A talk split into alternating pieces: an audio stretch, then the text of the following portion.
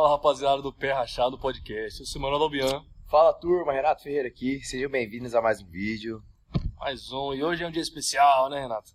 Rapaz, hoje Tô tá estamos... perto do dia especial também, mas o convidado também é muito especial. Hoje né? é, hoje é um vídeo um todo conjunto, especial, né? é um conjunto especial. É um conjunto. Um conjunto de fatores, né? Pra comemorar esse fim de ano. Esse fim de ano 2021 foi um ano aí é, turbulento, mais abençoado, né? Foi o início do pé achado.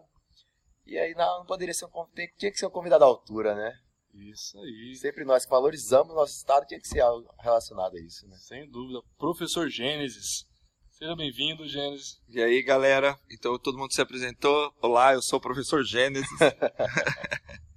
então, de repente, assim, pelo menos, pelo menos uns 20% que estão vendo, em algum momento já me viu, né? Ou, foi meu, ou foram meus alunos, ou viu algum vídeo meu, alguma coisa parecida. Pelo menos uns 20%, né? Porque eu não sou tão famoso assim. Eu dou minhas catimbadas por aí, né? Pelo menos quem for, assim, uns 20 e tantos anos, 30, 40 para cima, deve me conhecer, né? um estado desse que, é, que tem uma procura muito grande aí para pessoal que quer fazer concurso público e tudo mais, a maioria desse pessoal me conhece. Na verdade, eu sou o cara mais conhecido pela polícia do Mato Grosso. É, aí fala, mas, eu mas assim, eu- eles me conhecem não porque eles me perseguem, entendeu? Eles precisavam do seu conteúdo. É porque antes de ser polícia, eles precisaram de mim. Então eu costumo dizer o seguinte: é impossível entrar numa blitz e pelo menos metade dos polícias me conhecer. Pelo menos metade dos polícias me conhece. eu bom, entro né? numa delegacia, eu entro na delegacia, eu não sou chefe do PCC, eu sou professor, gente. Tu me conhece, Ê, professor e tal, não sei o quê. A mesma coisa em órgãos públicos e tudo mais. Onde eu vou, a galera me conhece, né? Então, é, os funcionários públicos, servidores públicos do estado do Mato Grosso, minha muito boa noite. Ah, E- E aos demais cuiabanos e tudo mais, né? O pessoal de Sinop, eu dei muita aula alguns anos em Sinop também, o pessoal de Sinop. Na verdade, o estado inteiro conhece.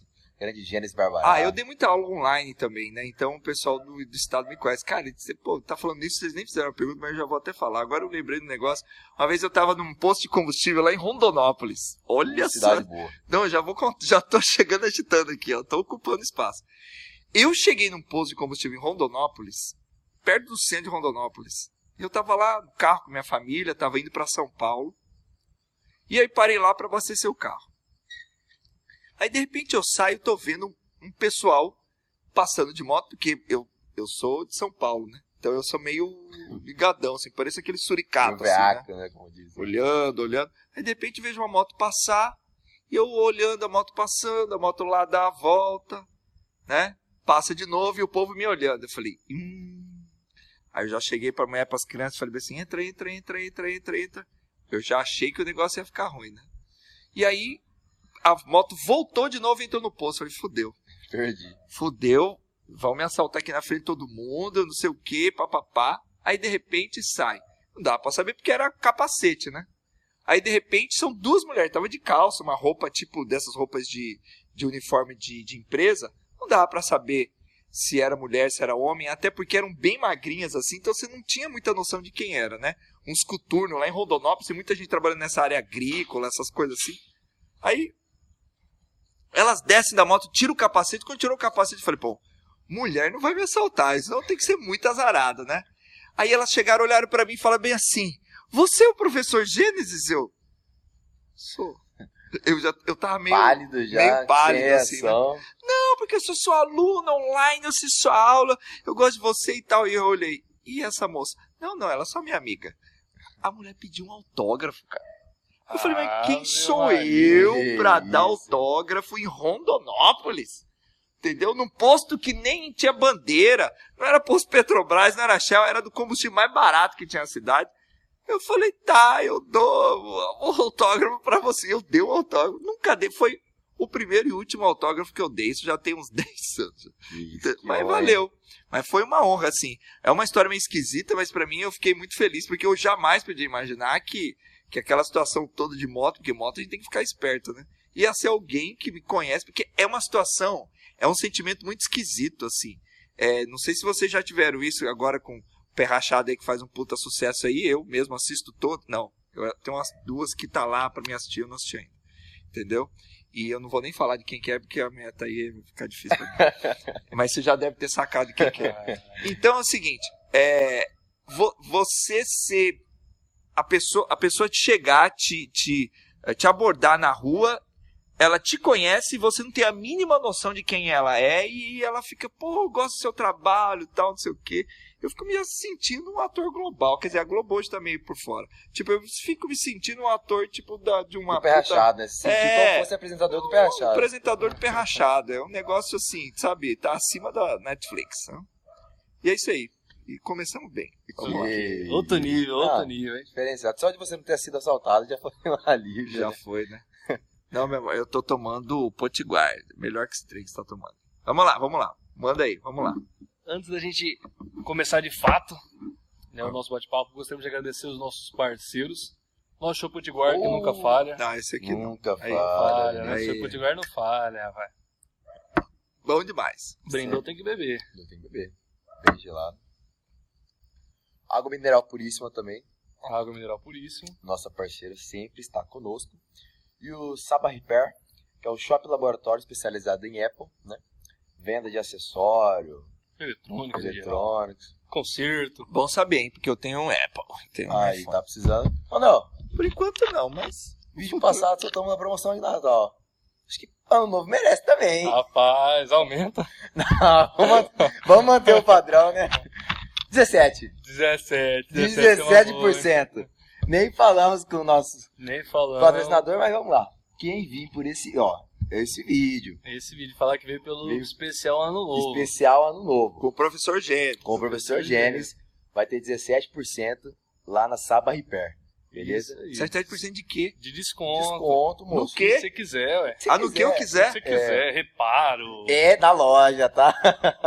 no que você Tudo. quiser na loja. Pode ir lá, serviço, acessórios. tudo. Menos no iPhone. Eletrônico.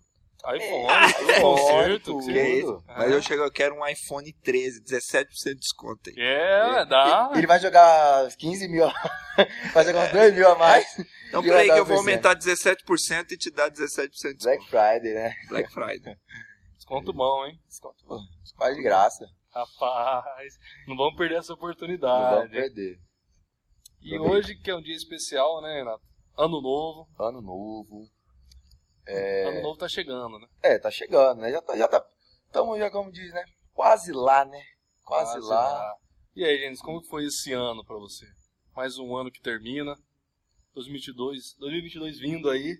Cara, Passou rápido, né? esse ano pra Ah. mim foi uma merda. Mas tá com tudo pra ficar bom. Tá ficando melhor. Mas o ano em si foi uma merda. Mas as coisas tudo Tá tende bom. a melhorar. Hoje tá melhor do que no começo do ano.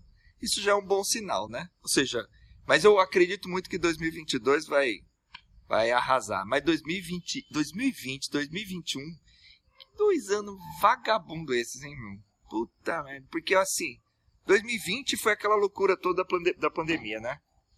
Quando estourou a pandemia e tudo, eu, tava lá no Ceará, fui visitar meu filho e tudo mais, que estuda lá e tal, e, e aconteceu tudo aquilo, ficamos, é, não vou falar ficamos ilhados, porque a gente não tava numa ilha, mas a gente ficou preso dentro de um hotel, aquela loucura toda, ninguém sabia direito o que estava acontecendo e tal, então assim, se a gente pegar os dois últimos anos e comparar com os dois anos anteriores a esses dois últimos anos, ou seja, se eu pegar 20 e 21 e comparar com 18 e 19, não vai ter cidadão que diga que 2021 foi melhor. Morreu gente pra caramba, né?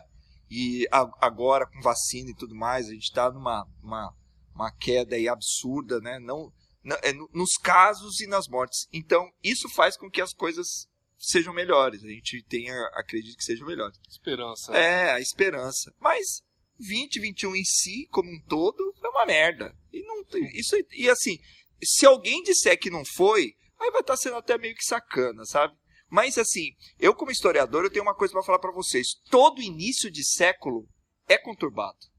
Todo início de século é conturbado. Se você pega o início do século 20, que é o século passado, né? É o, século que eu nasci. Você não nasceu no século 20, né? Não. É, vocês nasceram no 21. Mas é, são crianças ainda. Mas assim, você pega o início do século 20 foi conturbado, início do século 19 foi conturbado, início do século 18. Todo início de século, ele é bastante complicado. Ou você tem guerra, ou você tem peste, né? Pandemias, en- endemias e tudo mais. Isso é comum. Agora, o mais esquisito de tudo isso é que parece que as pessoas se esquecem disso. Quando eu digo as pessoas, fala, pô, mas eu não vivi isso. Eu não vivi, você não viveu, seus pais não viveram, nem seus avós viveram isso. Então, assim, meus bisavós viveram o início do século passado, quando nós tivemos no Brasil não só a gripe espanhola, que foi que até, vamos dizer assim, aterrorizou o mundo inteiro e matou muito mais gente do que a Covid, né, e tudo mais, mas outras doenças, como nós tivemos ah, no, no, Rio de Janeiro, nós tivemos problema com cólera, com febre amarela e tudo mais, não sei o que. Ah, alguns anos antes, em Cuiabá, nós tivemos uma epidemia de varíola. Então, tudo isso é muito comum. Mas parece que as pessoas esquecem. Entendeu? Parece que esquece. Quando eu digo as pessoas, é a, a imprensa parece que esquece. Isso acontece. O problema é como nós vamos lidar com os problemas. Então, se nós não tivermos o mínimo de resiliência para as coisas difíceis da vida, a gente pira. Mano a gente pira. Então, por mais que eu chegue e diga assim, pô, 2020, 2021 foi uma merda. Entendeu? Mas isso não quer dizer que a gente vai desistir. Então, foi difícil? Foi. Então, agora nós vamos transformar daqui para frente um negócio muito melhor. Né? Com certeza. É que eu sou extremamente sincero. É. E eu sou assim como Mariano Suassuna dizer, eu sou um pessimista esperançoso. Entendeu? Quando a gente. Porque assim, a pessoa que é muito otimista, ela fica. É, ela parece até uma pessoa meio boba, assim, sabe? Uh, o pessimista ele está preparado para o que vier, mas ele sempre tem a esperança que vai ser melhor. Eu sou meio assim. Né, meu amor? É, vamos lá. Então. Eu tô falando um... muito, falem vocês agora. Então, planejamento agora. Um ano novo, novas metas. Exato. Aí vai melhorar. As coisas estão andando bem. Vai, vai sim. Tomando um chopp potiguar então, meu amigo. Ixi, tem como ficar ruim. Melhora, né? Tem como ficar ruim, não. Esquece de tudo.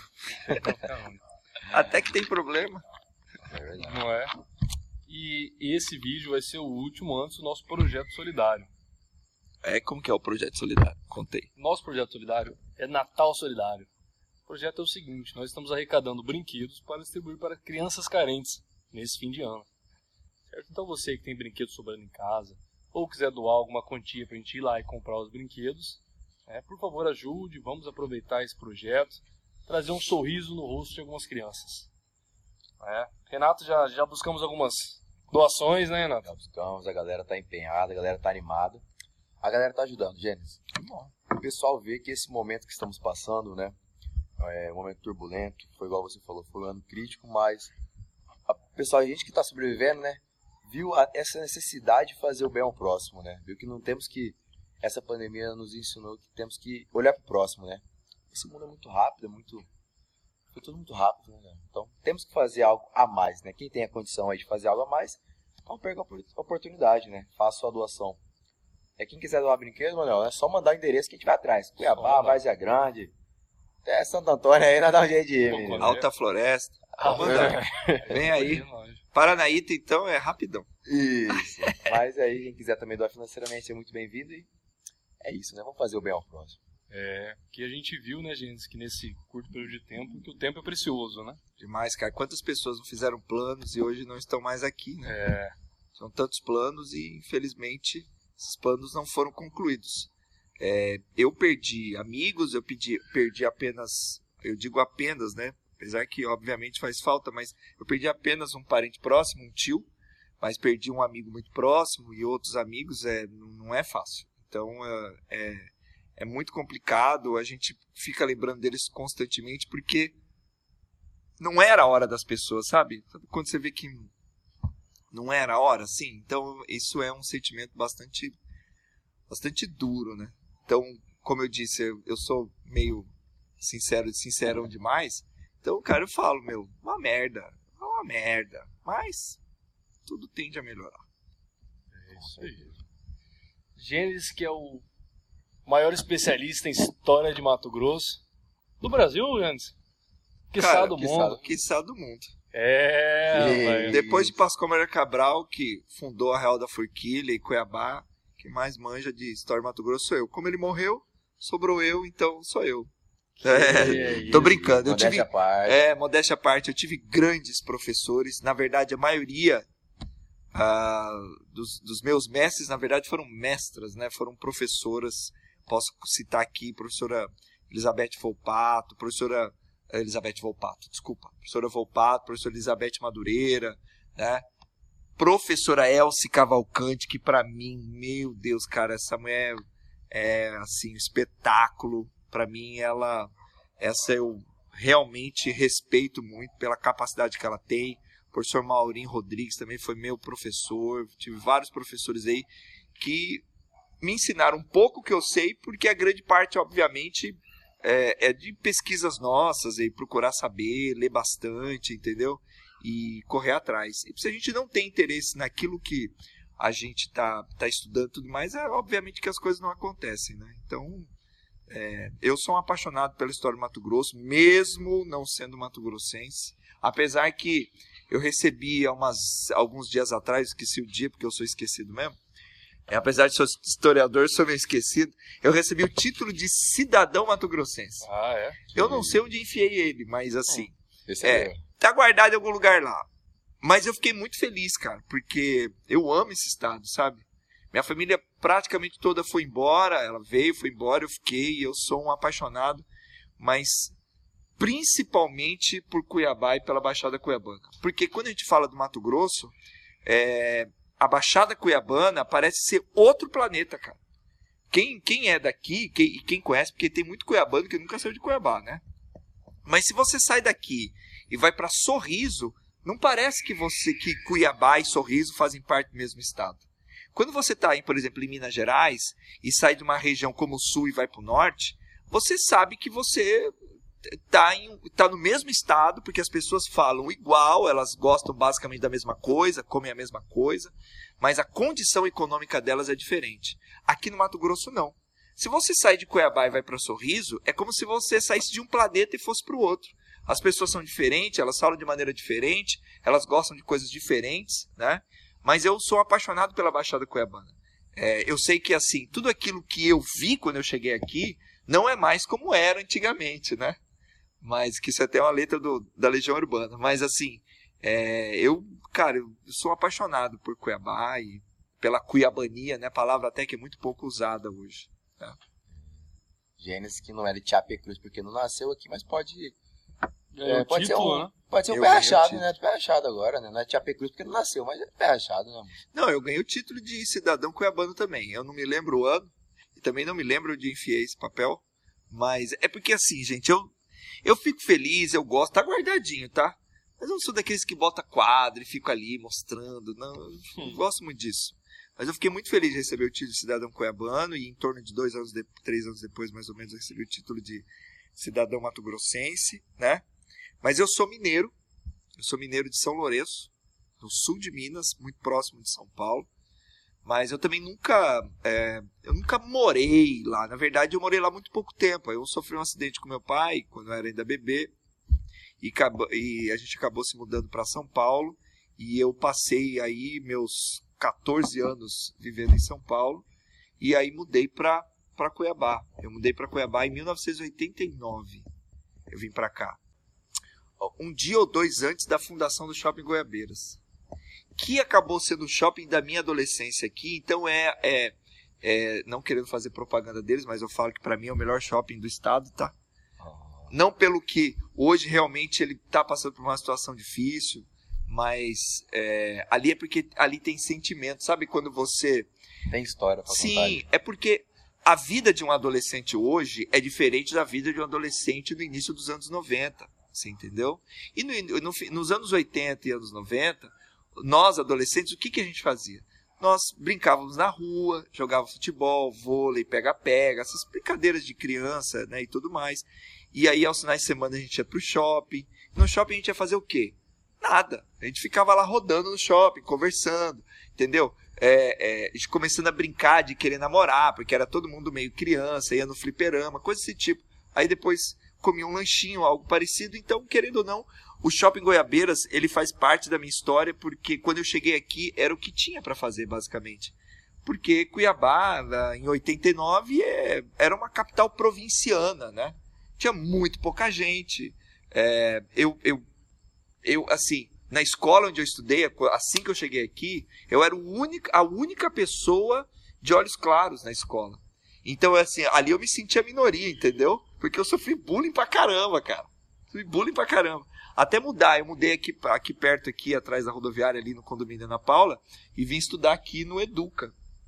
Eu estudei aqui, fiz até o nono ano, que antigamente era a oitava série aqui no, no Educa, que é uma escola que não existe mais, né? Que também faz parte da minha história e tudo mais. Eu tenho muitas boas lembranças disso tudo. E, e aí, cara, é, é, foi mais ou menos assim quando eu cheguei aqui, né? Essa, a minha vida de criança, adolescente, quando eu cheguei aqui em Cuiabá. E, e eu sempre fui muito bem recebido aqui. O ensino médio você fez onde? Então, o ensino médio, eu estudei também numa escola que, que, que não existe mais. A, na verdade, eu fiz o primeiro ano de ensino médio no ICE, que ainda existe, né? No ICE, onde eu fiz grandes amigos e amigos que eu tenho até hoje, né? O professor Geraldo, que, que foi meu professor, hoje é meu colega, meu amigo, professor Geraldo de matemática, conhecido como Gezão, porque de repente você vai chegar e falar assim: ah, mas quem que é professor Geraldo? O professor Geraldo é o Gezão, né? Que é o, o apelido dele é professor Gezão. E a, a e fiz outro grande amigo aqui também, o Jackson, Jackson Valério, também se tiver eu, eu já falei pro Jackson aqui do Pé Rachado já, eu falei para ele, ele deve estar tá seguindo aí. Jackson também, que, pô, Jackson é meu amigo, meu irmão. E, e, vários outros amigos que eu fiz nessa época. E depois eu fui estudar no Objetivo, que tinha lá no Porto. Que eu também tenho um grupo lá do Objetivo. E só porque eu falei agora que usei do Objetivo e do grupo, depois eu vou mandar nesse grupo, viu? Essa entrevista aqui para falar da galera. Santiago, Visquival, Sebastião, toda essa galera lá do, do Objetivo, vários outros lá sabe? E, e assim foi, assim foi minha adolescência aqui, né? Foi minha adolescência aqui. Antes da gente prosseguir esse bate-papo, só pra produção trazer um. O quê? Um que, Renato? Pai, a gente. Igual a Gênesis falou, né? Foi um ano, um ano turbulento, mas a gente merece comemorar, né, Magal? Ah, o. o... Champanha! Um champanhe, um champanhe. Merecemos comemorar, moço. O ano novo? O ano novo, Ano comemorar o ano novo. novo. Tá chegando, vamos deixar a honra pro nosso Ano novo, vida nova. Vida nova. Né? Eu, 2021 foi o ano que iniciou o pé rachado e 2022 vai ser um ano aí. Isso, uma, das, uma das aí. boas coisas que aconteceu em 2021, assim como né, a, a vacina e tudo mais, foi também aí a- o início do pé rachado.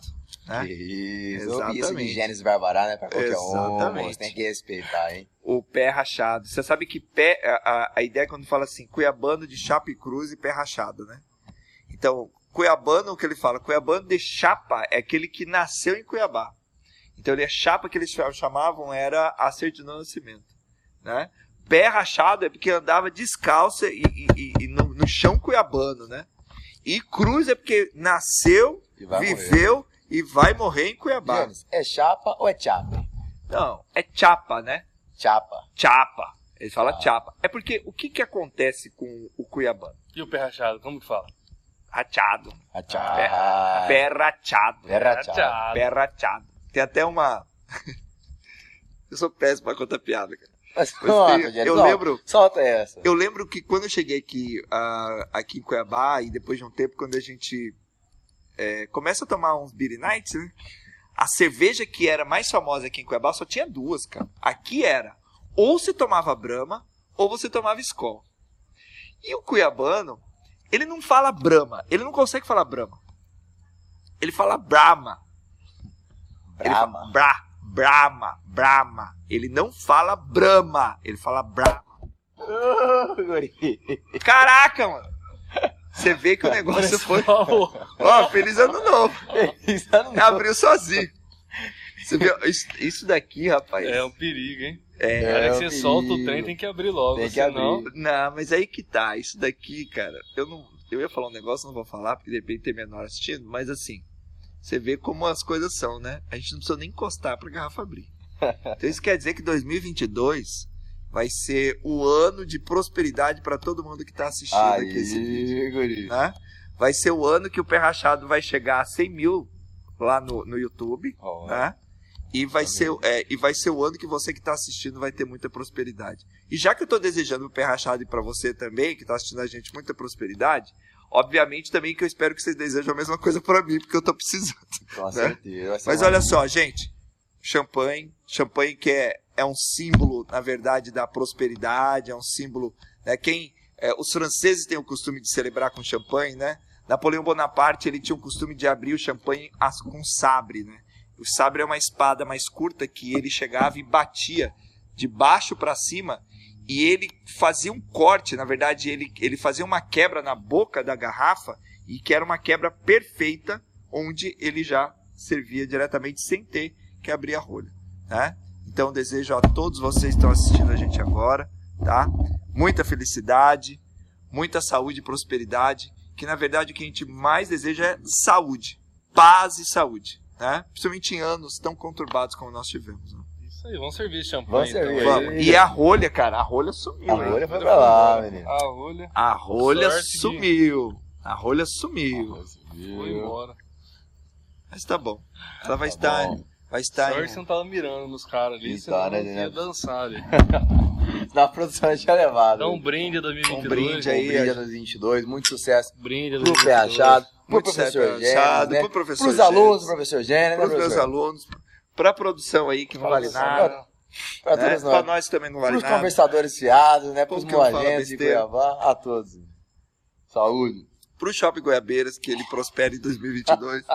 Eu tava de propaganda pro Shopping Goiabeiras. Rapaz, o Shopping Aberto tá pagando. né? Não tá pagando não. Alô, shopping, paga nós, hein? Paga nós aí. Paga Cara, nós. não, não pede dinheiro pro Shopping Goiabeiras não, pelo amor de Deus, cara. Senão ele vai fechar. meu. Mas tudo bem. Eu tô falando isso porque eu sou ainda. apaixonado por ele. Não, shopping Goiabeiras é tradição povo cuiabano. Tradição. Mas, é, na verdade, o Shopping Goiabeiras Legal. não é o primeiro shopping de Cuiabá. O primeiro shopping de Cuiabá é o Shopping Cuiabá, que fica lá na rua Barão de Melgaço, entendeu? Que quando eu cheguei aqui, cara, eu fui lá ver, tinha uma escada rolante o shopping, e o povo ia lá pra andar na escada rolante. Esquina com a. Esquina com a... Esqueci o nome da rua lá. Aquela ruazinha que é a Só ruazinha... sobe, é, que sobe. Que dá ali na Coronel IF, É isso aí, isso aí. sentido Isso Exatamente, vai dar lá no IF. Primeiro shopping. É. Hoje isso conta fechado esse shopping, mas foi um marco histórico. ali. Foi, foi. Foi sim. Era uma galeria, né? Mas é, chamava shopping, então tá valendo. E esse bolinho de peixe do famoso chocolate, gente? Pois é, eu tava perguntando, pô, só não sei quem que é chocolate. Ah. Mas esse bolinho de peixe aqui é top, hein? Isso aqui tem que fazer uma franquia de bolinho de peixe. Ah, aí. Aprovou, Gênesis? Ô, bom demais. Aí, Renato, você não conhece chocolate? Gênesis, o senhor que é conhecedor de história, Cuiabá, Mato Grosso, não vai conhecer chocolate, moço? Cara, e vou falar uma coisa pra você. Sabe que eu tenho dois hobbies. Um deles, eu não sei se eu posso falar, eu- assim, eu sou atirador desportivo, né? Esporte. tá? Não, não falo pra ninguém.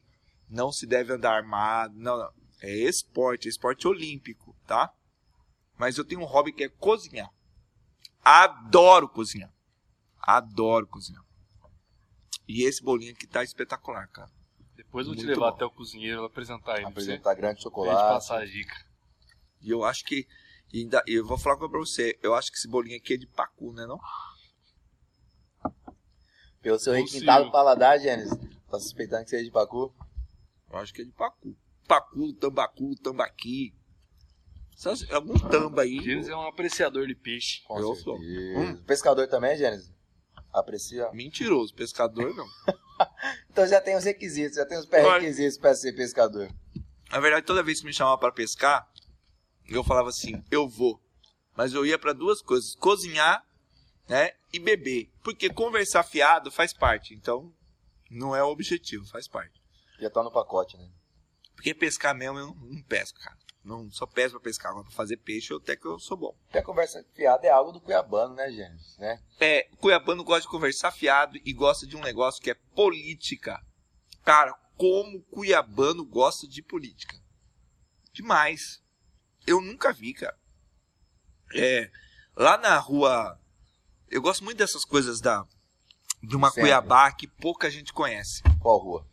Lá na rua Cândido Mariano, que é a famosa Rua das Óticas, eu não sei mais se ainda existe, sabe? Qual o nome do local?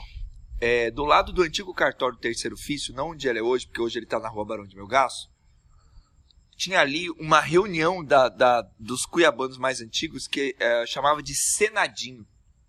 Senadinho porque ali só se reunia a nata. Entendeu? E assim, é, eu ia lá e, e dava uma encostada ali e ficava ali, né? Meados de? Só ouvindo. Cara, não, isso, olha, a última vez que eu fui lá, 2021, acho que tem uns 10 anos.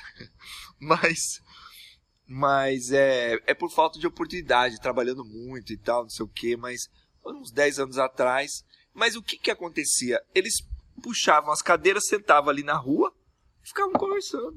E basicamente eles falavam de quê? Política. Um mentindo pro outro. É, de certa forma sim. Né? bem ali do lado da casa do governo, bem no fundo ali da, da prefeitura, né? Do lado ali da antiga casa dos governadores, que é um ponto turístico de Cuiabá que pouca gente conhece e é um lugar interessante de conhecer. Atrás da prefeitura de Cuiabá nós temos a antiga casa dos governadores, que foi a segunda casa dos governadores, né? Porque a primeira foi lá em Vila Bela, que foi a primeira capital. E aí nós temos a casa dos governadores ali na, na Rua Barão de Melgaço, no centro da cidade. E lá tem o busto, né? A estátua só do busto de todos os governadores que, do Mato Grosso.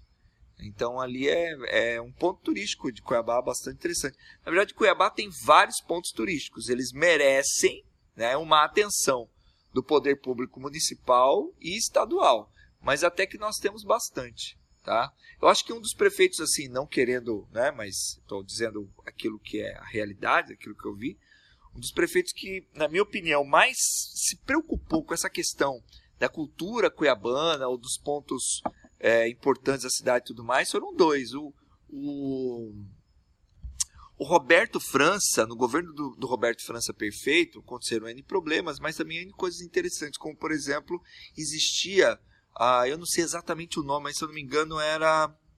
Ah, não era congresso que falava, mas é Festival Internacional de Siriri Cururu. Se eu não me engano, era internacional, posso estar enganado. Siriri e Cururu. Que são duas, são duas danças de origem da Baixada Cuiabana, não é bem Cuiabana, é da Baixada Cuiabana. É, esse menino. É, e que, assim, aqui em Cuiabá nós temos ali no, no São Gonçalo Beira Rio, né? com a, a. Esqueci o nome dela também. Gente, minha memória tá meio fraca às vezes. Lá também tem a flor, a flor ribeirinha, tem a flor de Atalaia lá do Parque Atalaia. Em Cáceres também tem um grupo também de Siriri, né? E o Wilson Santos, cara, o Wilson Santos também, ele se preocupa bastante com esses pontos turísticos. Ele criou o Museu da Caixa d'Água, várias coisas interessantes aí. Porque um, um povo sem memória é um povo perdido, cara. É um povo perdido. Gênesis, já tocando nesse assunto, aproveitando esse gancho, o senhor falou aí que isso é então, fácil, o senhor né? é o caralho. Você é. É, valeu. Educação. Você. Vamos lá. Gente Seja da... mal educado, então. Gente vai. da gente, né? Ah. É, você falou que isso é um fato, né? Cuiabá tem vários pontos turísticos, né? E que não é muitas vezes acessados aí pela, pela nova geração, né? A galera não vai, pontos turísticos que estão abertos, né? Para visitação e a galera não vai. Na sua opinião, qual é o motivo de não. de a nova geração não está querendo ir atrás disso. De não ter filas para ir atrás, né? Consumir esse conteúdo, saber mais da história de Cuiabá. Por quê? Falta o quê? Falta divulgação por parte da prefeitura, de divulgar, ou falta interesse da, da nova geração? Olha, eu, eu acredito, quase tendo absoluta certeza, o seguinte. Hoje em dia, para a geração de vocês e um, da, da geração de vocês para os mais jovens que vocês, a quantidade de informação que, que vocês têm acesso e os meios para se conseguir essa informação, ela traz algumas facilidades, mas nem tudo aquilo que é uma facilidade é uma fortaleza, ou seja, nem tudo aquilo que é uma facilidade traz só coisas boas, né? Ou seja, você se deslocar até um museu para ver a obra, é, para ver o artefato ali na sua frente é muito mais interessante do que você ver pela internet. A questão que eu costumo sempre dizer, principalmente para os pais, pais de alunos meus e tudo mais, é o seguinte: nós precisamos trazer é, significado das coisas para os nossos filhos, para os nossos jovens. Se a gente não encontra significado em algo, a gente não dá importância para aquilo. Então a gente precisa entender o significado disso. O grande problema hoje é que assim, as famílias, os pais principalmente, eles não estão preocupados em trazer esse significado para os seus filhos. Porque isso realmente dá trabalho, é conversa, você tem que parar de fazer, de repente está fazendo, para se preocupar com a, a, a, formação do seu filho, sabe, do seu neto, algo parecido. E a gente vê que cada vez mais isso vem sendo deixado um pouco de lado. Por um outro lado, o poder público também, ele acaba se aproveitando disso para acomodar. Por exemplo, é, não se fala mais do Palácio da Instrução, né? O Palácio da Instrução fica ali na Praça da República, ao lado da antiga matriz, da antiga matriz, não, desculpa, da matriz, né? O Palácio da Instrução, eu já visitei ele várias vezes e ali nós tínhamos um museu, não se fala mais isso, e ali, querendo ou não, ainda é um museu, né? Como eu disse, nós temos o Museu da Caixa d'Água, tá? Nós temos também um museu pré-histórico lá na Avenida Beira, na Avenida Beira Rio, daquela antiga casa do Dom Aquino Correia, que foi ex-governador do Mato Grosso, né? Então, é, nós temos muitas coisas? Não. É que em Guabá a gente não tem tantos pontos turísticos assim. Mas nós temos. O grande problema é que as pessoas conhecem muito pouco. Tá? Muito pouco. Porque falta interesse. E o poder público também, ele não incentiva, ele não, é, ele não revitaliza. Né? O centro histórico de Cuiabá, por exemplo, ele está se desfazendo. É, as casas antigas que não caíram ainda, é, elas estão por cair, e algumas que viraram comércio, elas estão sendo descaracterizadas completamente. E aonde entra o poder público nisso? O poder público entra nisso, ele restaurando esse tipo de, é, de arquitetura. Por quê? Porque se você é proprietário de uma casa antiga, quando eu digo casa antiga assim, tem mais de 100, 100 anos, cento e tantos anos, não é uma reforma, é uma restauração. E restauração custa cerca de 10 vezes mais do que uma reforma. Então aí, a, até que ponto você está disposto a fazer isso? Nenhum. Para você é melhor que a casa caia, você use o terreno, construa outra coisa. Mas a gente tem que entender que por mais que você seja proprietário disso, aquilo é um patrimônio da população. Mas aí que entra o Estado dizendo o seguinte: olha, como isso é um patrimônio da, da, da população, eu vou comprar de você e eu vou restaurar. Só que não existe interesse. Esse é o grande problema. É, não, não, não, existe interesse.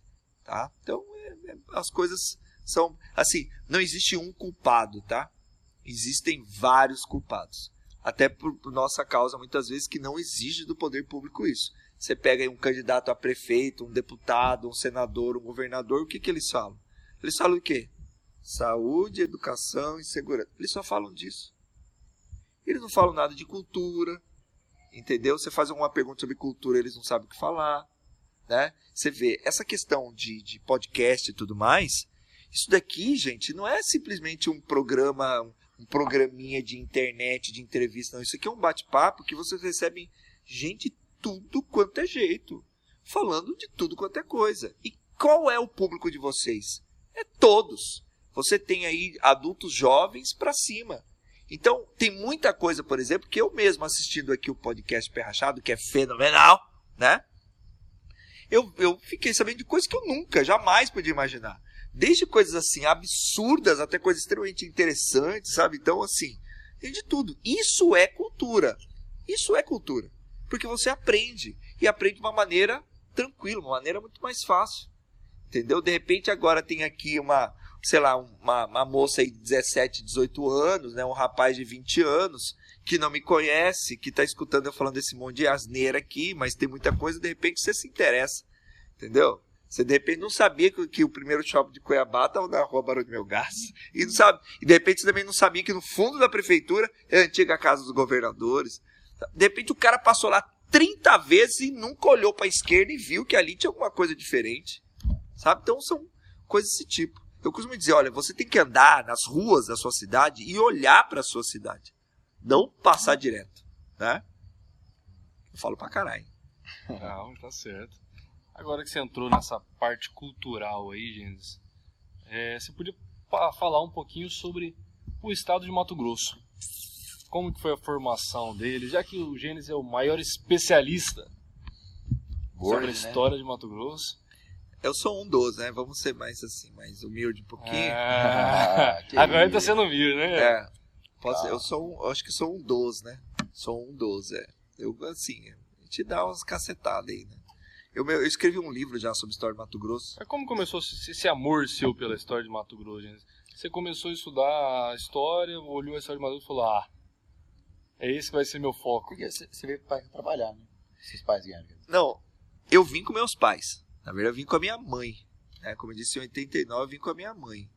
É, meu- meus pais são separados. E minha mãe voltou para São Paulo e eu continuei. Eu fiquei, né? Constituí família, tenho filhos, assim. Eu lembro quando é, meus filhos iam nascer, minha família, não, eles têm que nascer em São Paulo e tal, não sei o quê. Eu falei, não, os filhos vão nascer em Cuiabá. E outra, um, eu ainda falei assim, ó, e, e, e vai nascer em bairro antigo. Velho. E meu, eu tenho três filhos. Um nasceu no Porto e dois nasceram no Baú. Baú é o primeiro bairro de Cuiabá. É, Cuiabá nasceu na prainha, bem no centro de Cuiabá, na prainha ali com a Mato Grosso. Nasceu ali. E ali o primeiro bairro se formou, que é o bairro Baú, né? que chama, tem nome de Baú por causa dos baús de, de ouro né? que saíam daqui é, baús com lingotes de ouro, né? Que é tipo uma barrinha de ouro que saíam daqui e iam para São Paulo e de São Paulo iam para Por- Portugal, né? E de Portugal iam para Inglaterra, né? Para pagar dívidas, vagabundo, né? Então assim, é, então assim, meus filhos nasceram, dois nasceram no baú e um nasceu no Porto, porque eu falei não, eles vão nascer aqui e tal, não sei o quê. E e assim, cara, eu, eu me apaixonei pela história do Mato Grosso de uma maneira muito sutil porque eu já era professor de história. E aí uma duas duas moças, eu realmente não vou me lembrar do nome delas, elas eram enfermeiras e elas me procuraram para dar aula para elas de história do Mato Grosso. Falei, caramba. Eu não sei nada de história do Mato Grosso. Isso foi em 1997. Eu já eu comecei a dar aula em agosto de 1995. Eu tinha 19 anos de idade. É, Estava na faculdade. Em 97 eles me procuraram. Eu não tinha tido essa aula ainda na faculdade e tal. E aí eu falei, não, eu dou. Você é jovem, tá fudido, de dinheiro. Você fala, ah, meu, e falei, não, eu dou um jeito, eu vou centro, estudo esse trem. E aí eu lembro o primeiro livro que eu corri atrás para estudar história do Mato Grosso que foi o clássico livro da professora Elizabeth Madureira Siqueira. Quem, quem estuda aí sabe de que, que eu estou falando. Que era um livro que tinha na capa ah, é, índios guaicurus, que eram os chamados índios cavaleiros, que é uma capa que você tem um índio montado no cavalo, no, no dorso, na lateral do cavalo, assim. Tem, de repente, quem está me vendo já viu esse livro, que esse livro era, é, é muito conhecido dos mais antigos, sabe? E aí eu sentei e comi aquele livro, cara. E quando eu estava, eu terminei o primeiro capítulo, que era sobre o período colonial, eu me apaixonei pela história do Mato Grosso. Porque ela tinha muito a ver com a história de Minas Gerais, de São Paulo, de Goiás, entendeu? Eu me apaixonei, falei, gente, que coisa maravilhosa, isso é, é linda essa história. E aí eu comecei a estudar. E aí eu comecei a dar aula para elas. E aí eu falei, não, eu vou, vou me especializar nisso, cara. Eu vou comer esse livro, vou dormir com ele. E aí eu li aquele livro, é, em um mês eu li aquele livro acho que umas duas vezes e meia. Por que, que eu falo duas vezes e meia? Porque eu li ele de cabo a rabo uma vez, para dar aula para elas, e depois li de uma maneira um pouco mais tranquila também de cabo a rabo. E depois eu consultava algumas informações para eu começar a criar meus esquemas de aula. Né? Cada, cada professor tem um jeito diferente de fazer isso. Então eu acho que eu li ele umas duas vezes e meia naquela época. Se contar hoje, Ave Maria, já li umas 20 vezes. E com o tempo foram surgindo outras obras, eu fui tendo contato com outras obras e tudo mais. E assim foi o meu primeiro contato com a história do Mato Grosso. Né? Foi assim.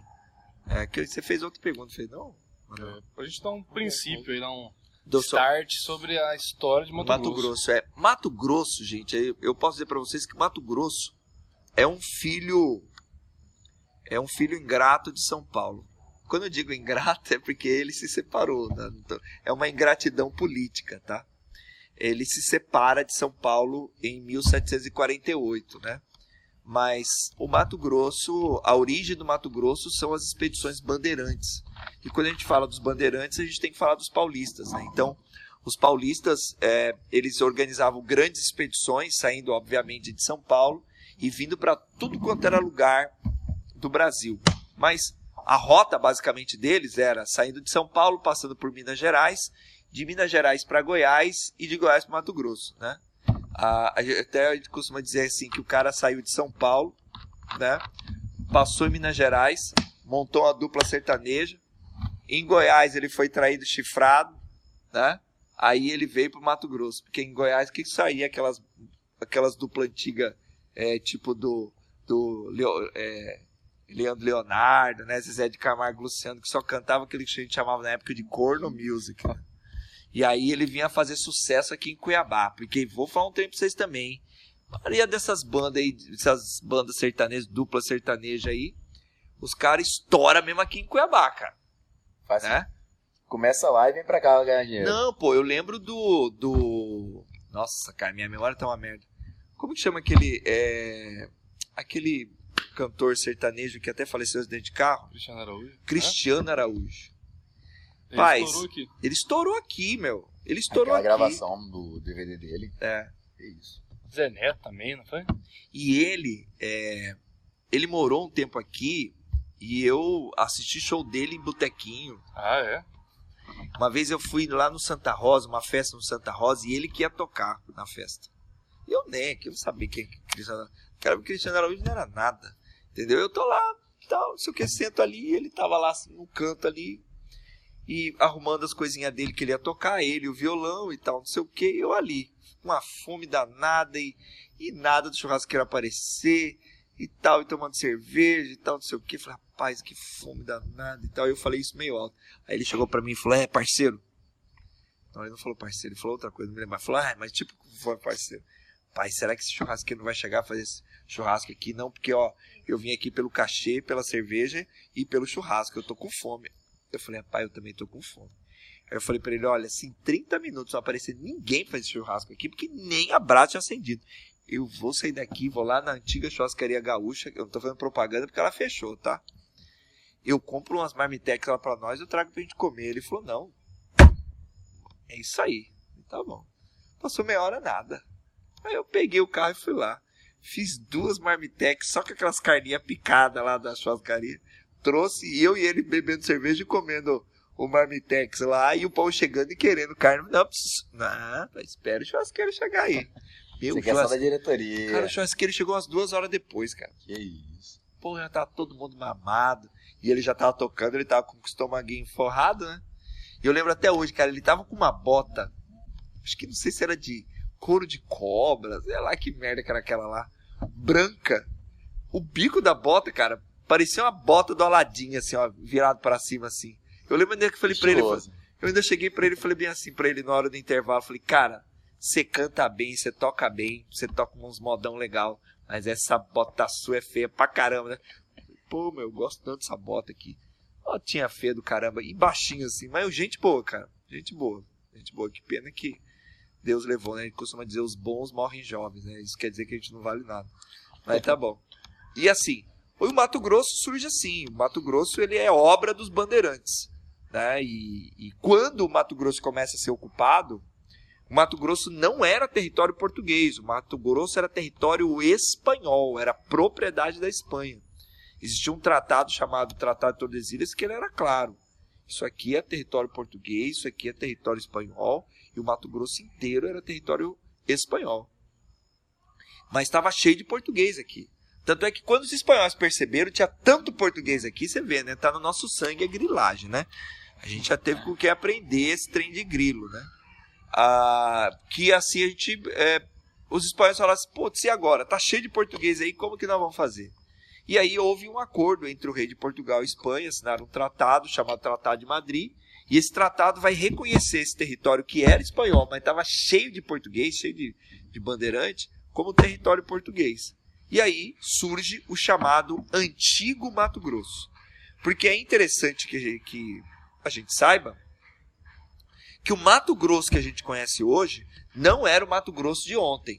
E quando eu falo do Mato Grosso de ontem, de repente você vai pensar, é, teve lá o Mato Grosso do Sul. Não. O, antigo Mato Grosso, toda vez que você escutar essa expressão antigo Mato Grosso, a gente está fazendo referência a Rondônia, Mato Grosso, Mato Grosso do Sul. Esse é o antigo Mato Grosso. E esse antigo Mato Grosso, ele teve quatro divisões. Duas que não deram certo e duas que deram certo. Entendeu? Vou falar primeiro das que não deram certo. Nós tivemos o território né, federal de Ponta Porã, que não deu certo, tá? É, eu não me recordo exatamente o ano, acho que foi em 43, em 46 ele foi reanexado. Esse, essa data eu posso estar enganado, tá? Porque não deu certo mesmo. Nós tivemos a, a, o estado do Maracaju, esse foi um pouquinho antes. Em 1932 nós tivemos uma confusão nesse Brasil aí, cara. Getúlio Vargas assumindo o poder, o rolo do caramba, tiro porrada de bomba em São Paulo, sabe? Uma confusão do caralho.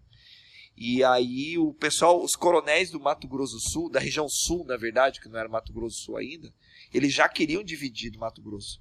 Os coronéis do sul, eles não se davam bem com os coronéis do norte. Só lembrando, quando eu estou falando coronel, eu estou falando de fazendeiro, tá? Estou falando da elite mato-grossense. Estou falando nada de militar, não. Eles eram chamados dessa forma, mas eles não tinham patente, não. Então, né? é, os ricos, os poderosos do norte, eles não se davam bem com os poderosos do sul. Só que o governo estava no norte. O governo estava em Cuiabá, não estava em Corumbá, não estava em Campo Grande. Então esses coronéis do sul, eles entravam em choque constante com o norte. Inclusive nós tivemos uma revolta chamada Caetanada, que a gente chegou a ter uma capital em Corumbá e uma outra capital em Cuiabá. Né? Então eles davam assim, entravam na porrada toda hora. E aí o que, que vai acontecer? É, os coronéis do sul, eles já eles vão entrar nessa revolta aí com Getúlio Vargas e tudo mais aí, e eles, uh, apoiados por São Paulo, eles já vão dividir o estado, eles criam o estado, o estado do Maracaju. E esse estado do Maracaju é mais ou menos o que é o Mato Grosso do Sul hoje. Só que vai durar 90 dias, porque o Getúlio Vargas ganha, chega, ele vem para Cuiabá e pergunta: olha, o pessoal lá do sul criou um estado. E aí? Vocês vão reconhecer esse estado? Vocês querem que eu reconheça esse estado aí, o estado do Maracaju, ou não? Os cuiabanos falaram não. Até porque o norte era pobre, o sul era rico. Então era muito complicado para o norte sustentar, se sustentar sem o sul. Então eles falaram: não, nós não reconhecemos, a gente quer que volte como era antes. E o Getúlio Vargas foi lá, não reconheceu o estado do Maracaju, voltou tudo como era antes. Entendeu? Rondônia, Mato Grosso e Mato Grosso do Sul. Não tem essa putaria, não. Só que lá na frente, o Getúlio Vargas, percebendo essa pressão, é, esse peso, né, um estado muito grande, ele cria o território federal do Guaporé, que depois virou território federal de Rondônia, que depois virou estado de Rondônia, para dar uma aliviada nessa pressão aí sobre o estado. É um estado muito grande. E aí só fica o Mato Grosso, que era o sul com o norte, Mato Grosso Sul e Mato Grosso. Que lá em 77 vai ter sua divisão, né? Você tem a divisão, a lei, dia 11 de outubro de 77, e você tem a divisão de, de direito, de, de fato, desculpa, né? Em 79. Divisão de direito em 77 e a divisão de fato em 79. Por mais que os cuiabanos não quisessem essa divisão acabou acontecendo. O governador do Mato Grosso na época, que faleceu há pouco tempo atrás, que era o engenheiro Garcia Neto, ele fez de tudo para impedir essa divisão, mas o presidente da época, que era o general Ernesto Geisel, ele falou: não, vai dividir, acabou. E dividiu. E não foi ruim, não, cara. Hoje o norte ele é mais rico que o sul. Chupa essa manga aí, Campo Grande, né? E apesar de ter ficado com a Copa do Mundo, né? Que pra gente foi, acho que foi uma herança maldita, né? Mas é, o norte hoje é mais rico que o sul, né? Tipo, o Mato Grosso é uma potência não nacional, mas é uma potência mundial, né? Entendeu? A gente sustenta aí milhões e milhões de pessoas no mundo inteiro, né? Então, é, Mato Grosso é esse estado maravilhoso que eu conheço aí de, de norte a sul. E é isso, assim, Mato Grosso é é mais ou menos isso, mais ou menos, porque esse estado aqui, meu, Cara, é um estado que foi. É. No ditado é tintim por tintim. Vixe! Esse estado aqui é um estado que recebeu muito nordestino, muito sulista, né? No início, assim, da sua história. A história que eu falo, da história mais recente. Muito nordestino e muito sulista. Muito, muito, muito mesmo. Aí depois começou a vir é, imigrantes é, italianos, libaneses. Você pega Cuiabá aqui, tem uma, uma, uma, uma, uma esqueci como fala, é uma comunidade, uma comunidade né, libanesa muito grande. Nós temos mesquita aqui no bairro Bandeirantes, né? Temos uma mesquita. é, uma, uma, também famílias italianas aqui, a gente tem muito. Mato Grosso é um mix, né? É. O Estado. Brasil todo é diversas culturas. exatamente. E a criação de Cuiabá? Como que foi, gente? É, muita gente não sabe, mas teve uma capital antes, né? De Cuiabá. Como que foi mais ou menos que aconteceu essa mudança? Paz, eu fui. A primeira capital do Mato Grosso é Vila Bela da Santíssima Trindade. Muito bonito. Muito bonito. Não é a primeira cidade. A primeira cidade é Cuiabá, né? É, que recebeu o nome inicialmente de Arraial da Forquilha, que depois virou Vila Real do Senhor Bom Jesus de Cuiabá, que inclusive no meu no meu perfil me segue aí, prof underline Gênesis, por favor, E- dá aquela força, Super Gêmeos ativar, né? Histórias todo dia. É, história todo dia, ela tem bastante coisa. Eu postei um stories aí no dia do feriado, cara. Nossa, esse stories aí deu o que falar, foi polêmico. Por quê? Eu cheguei e falei o seguinte: amanhã é feriado de quê? Ah, padroeiro de Cuiabá, padroeiro de Cuiabá, padroeiro de Cuiabá. Eu falei, pois é, não é. A Imaculada Conceição, que é celebrada dia 8 de dezembro, não é padroeiro de Cuiabá. Como não? Porque é, porque trouxeram a imagem, porque a imagem passou ali por Várzea Grande, ali na região da Passagem da Conceição, tal, não sei o quê. Eu falei, não. Isso daí foi, vamos dizer assim, é, é uma narrativa criada para se justificar esta afirmativa. Mas, tanto é que, então a gente falou até agora há pouco do Roberto França, o Roberto França, enquanto prefeito da cidade, e ele é um cara bem católico, ele e a esposa dele, né? que foi até vice-governadora do Mato Grosso aí por um tempo, ah, eles sabiam que a Imaculada Conceição não era a padroeira de Cuiabá. E o que, que ele fez? Acabou com o feriado. Não, não, padroeira. Não tem por que ter feriado. Acabou com o feriado. Só que aí, anos depois, um vereador chamado Totó Parente, que já faleceu, se não me engano era do PMDB, ele é, conseguiu aprovar o feriado novamente de Imaculada Conceição, colocando como padroeiro de Cuiabá. Mas quem me assiste aqui não é, tá? Não é. Agora, quem define o que é padroeiro e quem não é? É a arquidiocese. Entendeu? E a arquidiocese não reconhece Imaculada Conceição como padroeiro de Cuiabá. Pronto, então. Ah, mas dia 8 de dezembro é feriado de Imaculada Conceição. Tudo bem. Mas não é padroeiro de Ela é Cuiabá. padroeira da onde, então, na história? Então, a Imaculada Conceição, ela é a- o segundo dogma da Igreja Católica, né? É Maria, né? Que ela é, concebeu, mas não pecou, né? Mãe de Jesus, né? Que concebeu, mas não cometeu o pecado da carne, né? E ela é padroeira de muitas cidades, é, principalmente fora do Brasil. Na Europa, fortíssimo, entendeu? Muito forte mesmo, é muito forte mesmo. Então, assim, eu digo isso não querendo desprestigiar a Imaculada Conceição, muito pelo contrário. Mas é para que deixe claro que padroeiro de Cuiabá é o Senhor Bom Jesus de Cuiabá, que é Jesus, né? que, tá, que, que compôs o nome da nossa cidade, né? Vila Real do Senhor Bom Jesus de Cuiabá, está na nossa bandeira de Cuiabá. Né? Ah, e, e- e esse é o padroeiro. Tá? Esse é o padroeiro. Muito bem. Mas voltando lá, na questão da, de, de Cuiabá, a primeira capital. Então, a primeira capital foi Vila Bela da Santíssima Trindade. Tá? Ela foi fundada em 1789. Então, a primeira capital foi fundada antes da primeira cidade. A pergunta é, por quê? Ué, porque a capitania do Mato Grosso não existia. A capitania do Mato Grosso foi criada em 1748. Então, veja bem, a primeira cidade é de 1719.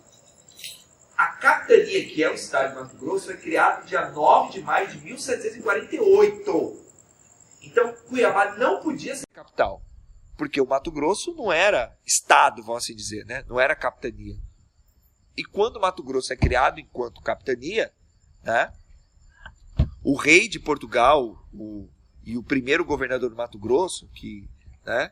é, ele escolhe Vila Bela. Aí vem a questão: por que Vila Bela?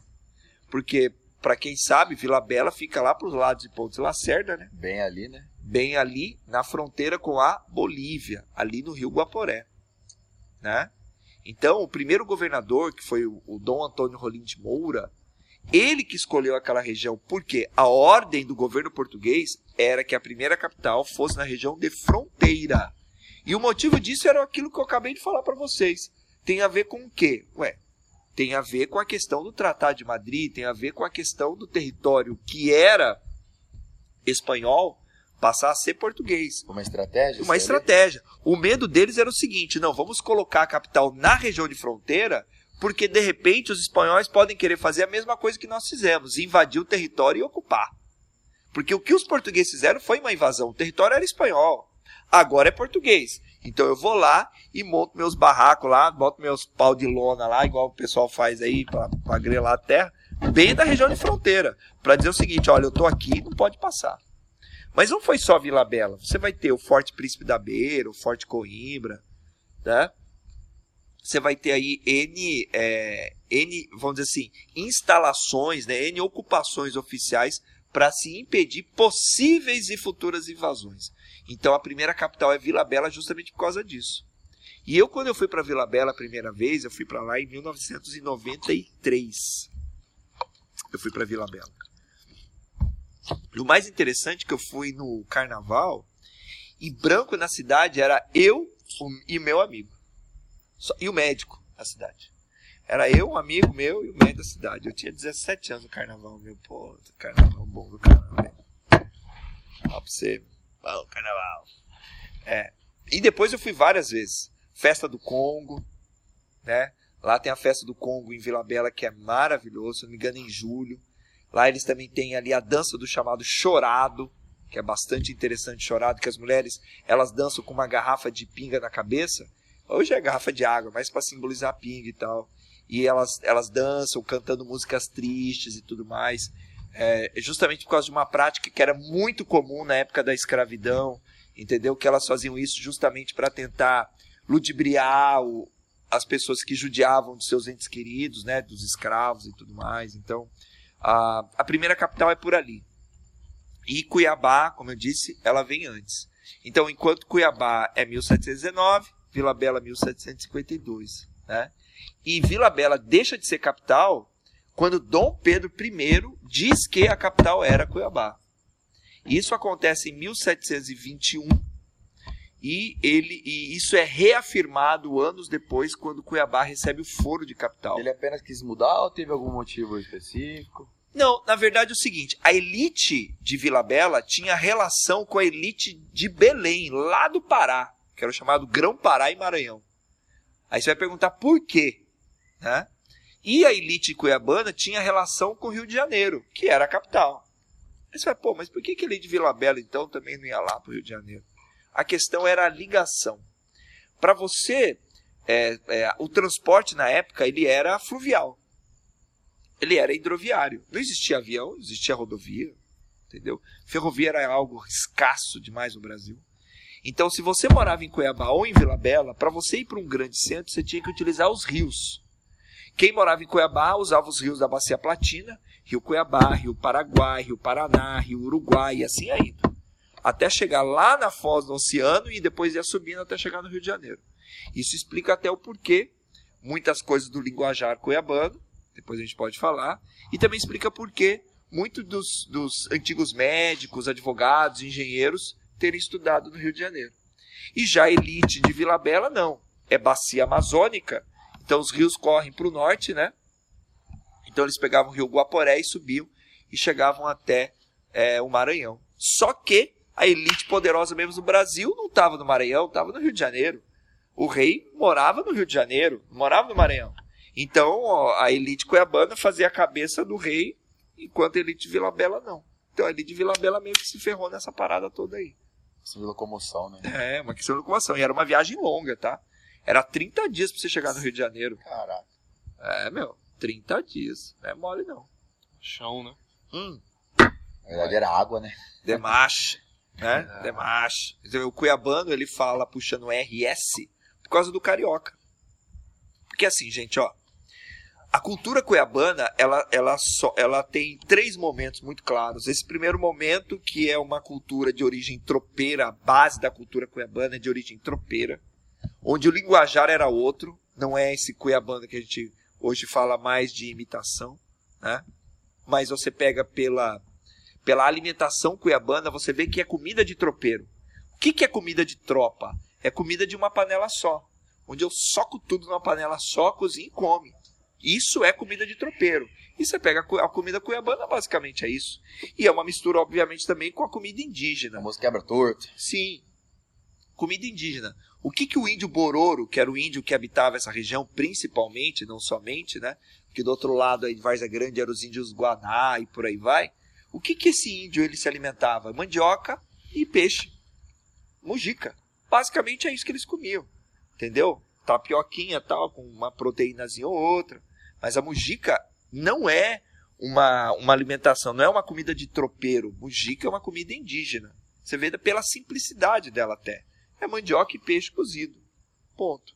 E faz um sucesso danado. Ave Maria, é bom demais, cara. Pelo amor de ah. Deus, esse trem é bom demais. Quem não gosta, bom jeito, mano. Sim, aí você pega.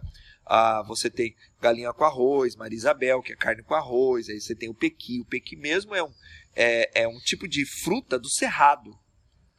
E que e tem em Minas Gerais. E o pequi de Minas Gerais, eu vou falar um trem pra você, que ele é maior do que os pequi aqui do Mato Grosso e de Goiás. Por quê? Porque em, em Minas Gerais as pessoas não comem pequi. Lá não tem o hábito de comer pequi. Agora, em Goiás e em Mato Grosso tem. Por quê? Vamos entender o seguinte: a viagem é longa. A viagem dos bandeirantes era viagem de 5, 6 meses. O início da viagem, enquanto eles estão passando por Minas, eles estão com bastante mantimento. Quando chega em Goiás para frente, o mantimento começa a acabar. Então eles começam a se alimentar daquilo que tem na frente. Pequi, é, mamão verde, banana verde. Se você pega, por exemplo, que bebe, o que, que é que bebe? Né? Que bebe nada mais é que um prato feito de mamão verde e carne seca. Cozido. Você fala, pô, mamão verde cozido com carne ah, seca. Onde quer combinar isso, né? E é gostoso pra caramba, cara. Você não come, você não fala que é mamão. Você pega banana verde, você tem cozidão. O que, que é cozidão? É tudo cozido. E no meio do cozidão tem banana verde. Se você come a banana verde, é horrível. Aquele negócio né, amarra a boca. Você mas tem um cozinheiro cozido fica bom. Faz cozidão? Ixi Maria, cozidão é bom demais. Ah, então temos que marcar para comer Vamos fazer um cozidão. Né? Isso, na boa intenção, tá? Vem querer comer meu cozidão assim não. O, o primeiro cozidão que eu comi foi em Vila Bela. Essa vez ah, que eu fui para lá. Eles tinham boa. uma festa, uma festa no outro dia e eles começaram a fazer o cozidão, era às 3 horas da manhã. Deu 6 e pouco, vamos comer. Rapaz, eu comi aquilo, mas deu só 3 horas da manhã. 3 horas da manhã. Depois da cara. cachaça. Ixi, tomando cachaça é. Sabia que não tinha acordado duas horas para começar a fazer. Não. Você tava embalado. Tava embalado, era jovem, aguentava o arroz. Hoje não dá mais não. Rapaz, Rapaz e um cozidão de, de, de costela e um monte de era tanta coisa ali, cara. Tinha cará, não sei se sabe o que é cará. um trem pesado. Cará, man, mandioca, é, milho, banana verde, aquele montaréu de costela. Jogava tudo numa panela. E cozinha, cozinha, cozinha, cozinha, cozinha, vai cozinhando, cozinhando, cozinhando, cozinhando. Rapaz, aquilo é bom, hein? Nossa, e o pessoal fala assim, ó, você pega, é, é, como que chama? É escaldado. Escaldado ele levanta defunto. Escaldado e, e caldo de piranha. Puta merda. Agora, cozidão, cara, vamos respeitar, hein? Cozidão é só pros fortes. Porque tomar aquele negócio ali, dependendo do horário, é você tem que comer e chamar o SAMU. Ou então come, senta num canto se e não se mexe. Parada, ela baqueia. Ah. Não, tem que ficar igual sucuri no Pantanal. Até... Esse, esse outro aí, outro dia, a gente foi num rolê, numa festa pós-feijoada. Rapaz, beleza. Vamos lá, tomando uma cervejinha de boa. Deu 4 horas da manhã, liberaram a feijoada de novo. Esse aí sentou, fez um pratinho de leve de feijoada. 4 horas da manhã, rapaz, eu falei, tem como você comer um trem desse uma hora dessa. Feijoada às 4 da manhã. É, vou não te tem como. Não Cara, tem como. eu sou apreciador da comida. Eu também. Mas... Eu prefiro comida do que lanche. Eu gosto de lanche industrial, não. Eu sou arroz, feijão, entendeu?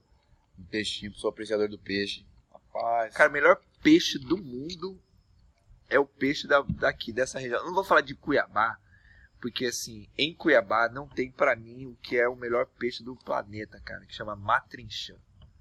Cara, matrinchã, que peixe que é esse, cara? Tinha que ter, sabe, tinha que ser Esse peixe tinha que ser canonizado. Santa Matrinchã do Telespires. E a matrinchã, que Sabe? é um peixe que não é feito em qualquer ocasião, né? Não. Que é Matrinchã- Quando você faz uma matrinchã pra alguém na sua casa, É porque que você ama. gosta muito É dessa porque você pessoa. ama essa pessoa, cara. Porque não é um peixe fácil de encontrar. Não é um peixe barato. É um peixe que só é assado. Não dá certo fritar muito bem matrinchã. Eu sei que tem gente que frita, mas não dá muito certo. Não dá muito certo de cozinhar. É um peixe assado. E tem que saber assar. Mas, rapaz. Recheado com uma farofinha de Sim, couve. aí o povo fala, de uma farofinha de couve com bacon, ave maria. E o povo fala, não, porque pera, porque pera. Não, pera é um peixe maravilhoso, mas a matrincha ainda ganha. A perinha é boa num petisquinho, né? Você pega ela, a pera É, ué, dá pra, pera dá passar, dá pra fritar, entendeu? É show de bola, cara. Mas assim, quem, quem chega aqui, ah, uma das primeiras coisas que eu falo é o seguinte, você gosta de peixe? Gosta. Então peraí que eu vou te mostrar o que, que é peixe de verdade. Porque quando você vai no mar, é, tem muitas variedades de peixe, mas o sabor do peixe é muito forte para quem está acostumado com um saborzinho mais leve que é os peixinhos daqui. Entendeu? Então, cara, pode ser de tanque, o jeito que for, cara. Peixe é um troço que, vou falar, Mas e aí, gente, quando você fala que vai apresentar a matrinchã, você compra ela ou você prepara? eu compro e preparo, pô. Não, eu assim, Não leva no restaurante, né? Isso é, você não leva no Não. restaurante, você mesmo faz, Não, tempera. Se eu encontro a matrinchã pra comprar, entendeu? Eu mesmo compro. Às vezes lá no Porto você encontra. Hum.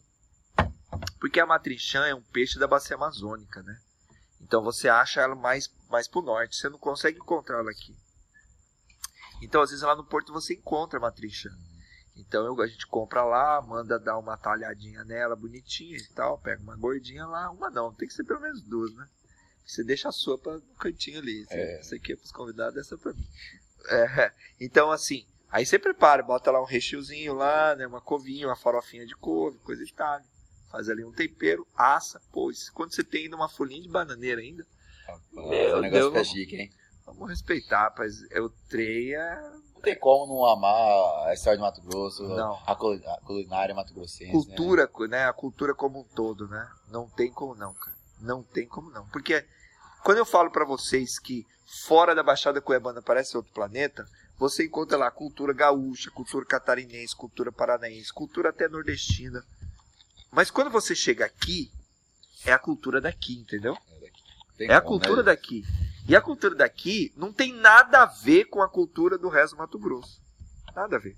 A gente tem algumas variantes, né? O cuiabano, ele parece com o poconiano, mas o cuiabano é um, o poconiano é outro. Por exemplo, o poconiano fala mais rápido que o cuiabano. Ele fala mais rápido.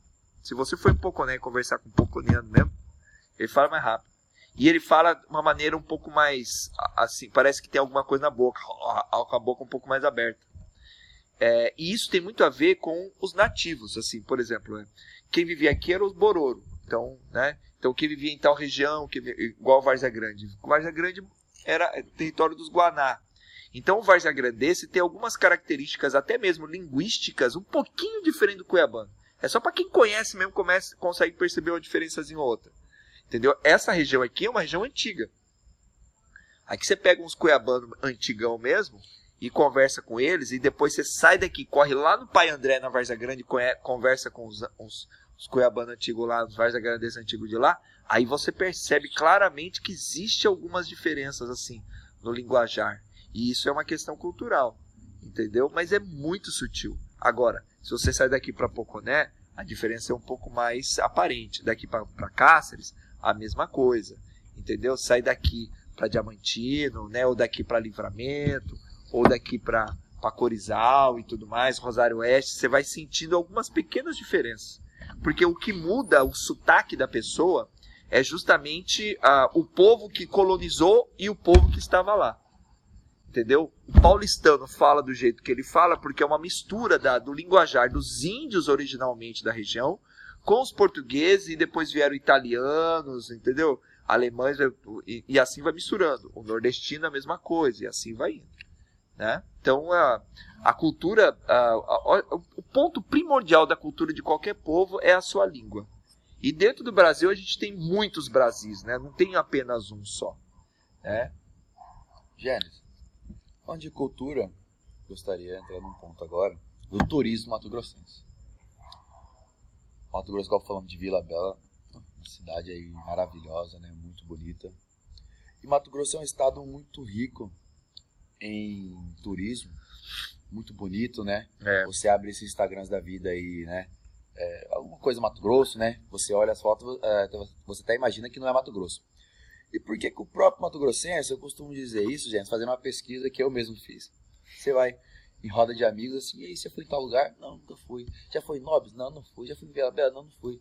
Aí você fala, já foi no Nordeste? Não, fui no Nordeste. Já foi no Rio de Janeiro? Já foi no Rio de Janeiro. Por que, que o povo mato-grossense dá mais valor em quer ir para fora, quer conhecer outros estados e às vezes não prioriza conhecer aqui, a nossa terra? Nunca foi em Nobres, que é aqui do lado. É. Foi em Nobres, No Cáceres, Manso. no Manso. Olha, Na guia. Isso, Manuel, ainda são as, a- os lugares mais populares. É. Se você explorar mesmo, cara, região de Jaciara, Lugar desconhecido. Poxa, são cachoeiras. lugares lindos, cara, lugares lindos, né, que o pessoal não faz questão, às vezes não vai atrás.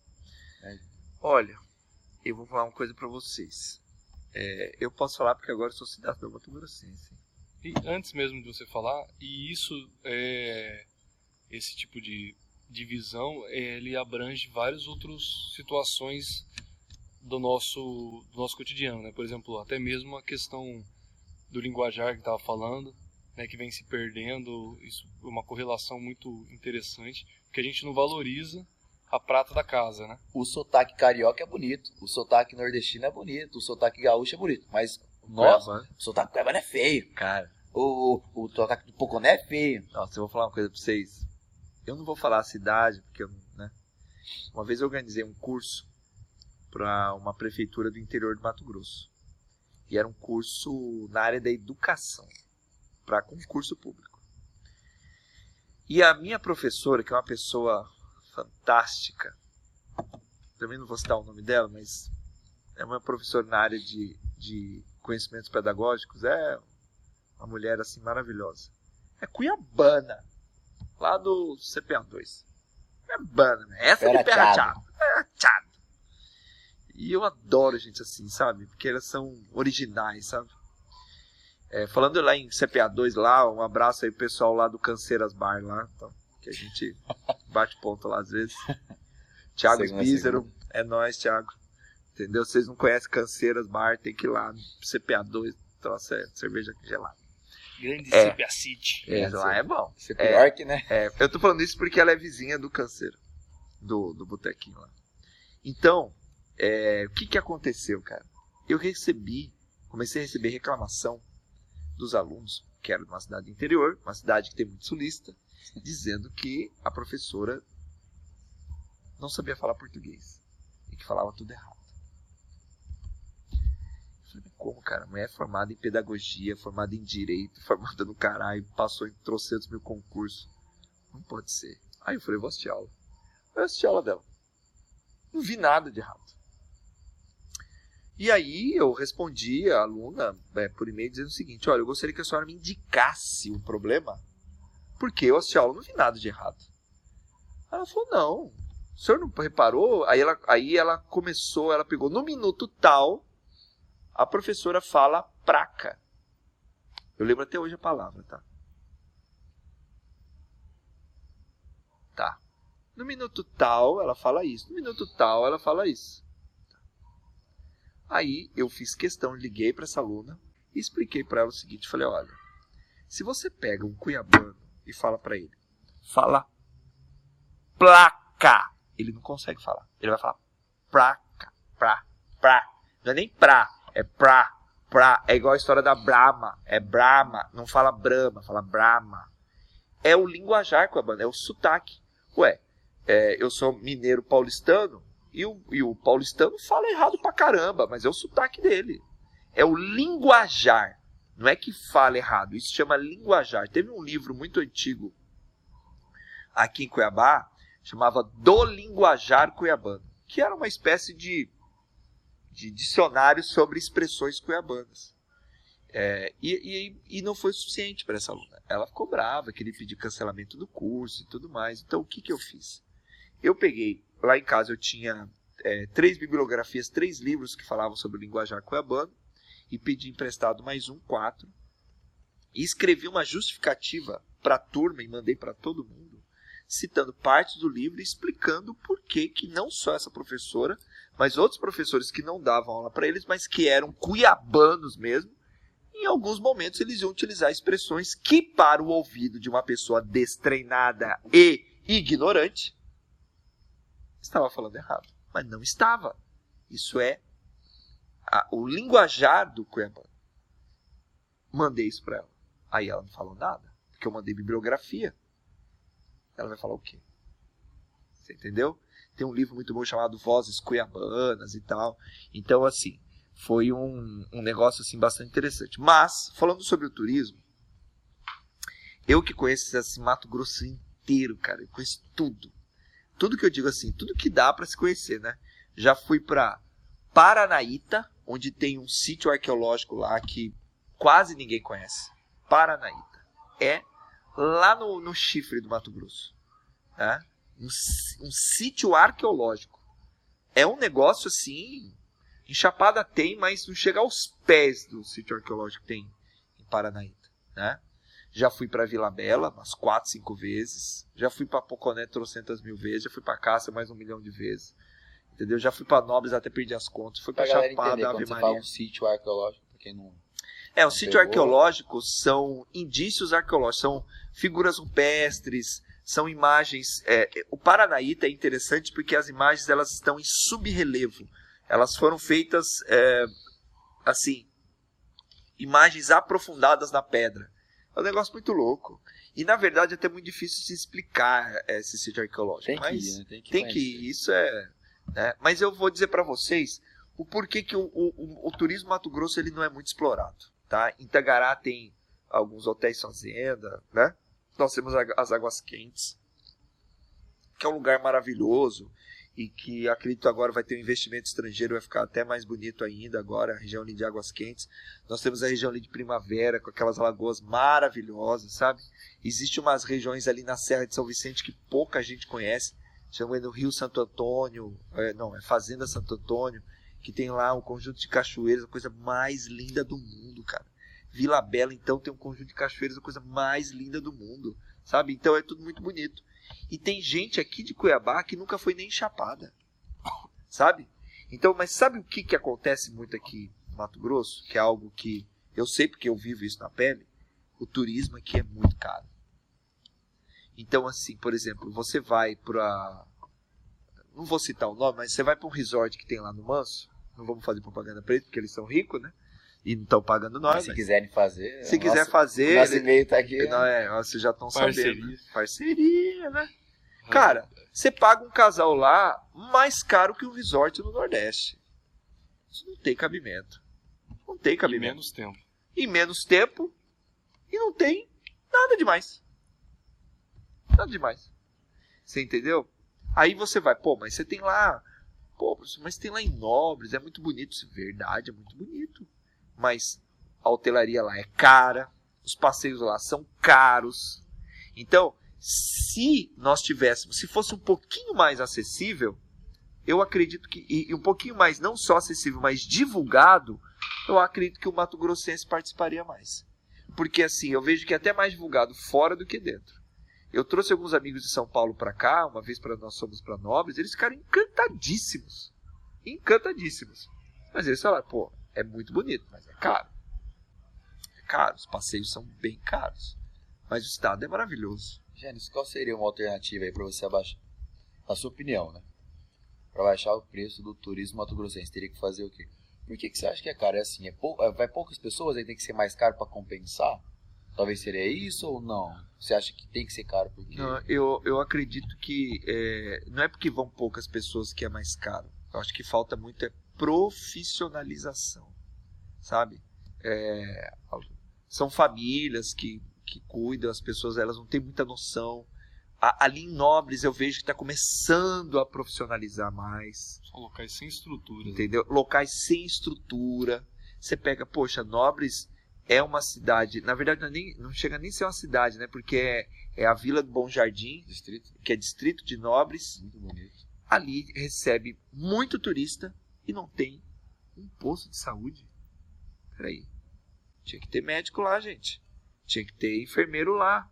Tinha que ter algum atendimento médico lá. Vocês se lembram lá do acidente que aconteceu com a médica lá, em Nobres? O acidente com a cobra?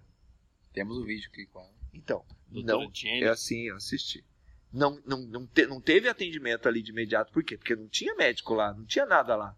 Agora, um local daquele, no meio da mata, obrigatoriamente tinha que ter um posto de atendimento lá em Bom Jardim e tinha que ter soro lá, antiofídico, né, que fala, né? Tem que ter. Não tem cabimento para não ter, tem que ter. Porque em outros estados, você pode ter certeza que teria estrutura. Você pega bonito.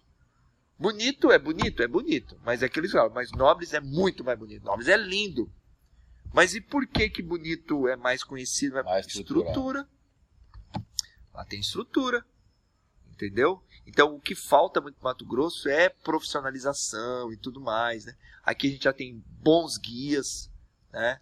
Bons guias nós temos aqui, mas falta mais profissionalização. Precisa de mais incentivo do Estado. Nós, quando nós tivemos a Copa do Mundo, houve todo um burburinho, um movimento, né, para se criar cursos e tudo mais, para esse pessoal poder desenvolver ali os seus projetos, envolver ali o seu negócio e tudo mais, mas a gente sabe que tudo aquela coisa foi um legado maldito, né? A quantidade de gente que foi presa depois por causa disso, porque na verdade, você ter uma história que é um absurdo. Os caras, é, eles, eles criaram um curso de turismo nessa época da Copa do Mundo, antes da Copa do Mundo, e esse curso de turismo eles produziram um livro de história do Mato Grosso. E chegaram, sei lá quem chegou e conversou comigo. Ah, professor, você foi indicado tal para fazer um material didático tal, tal. Ah, beleza, tá.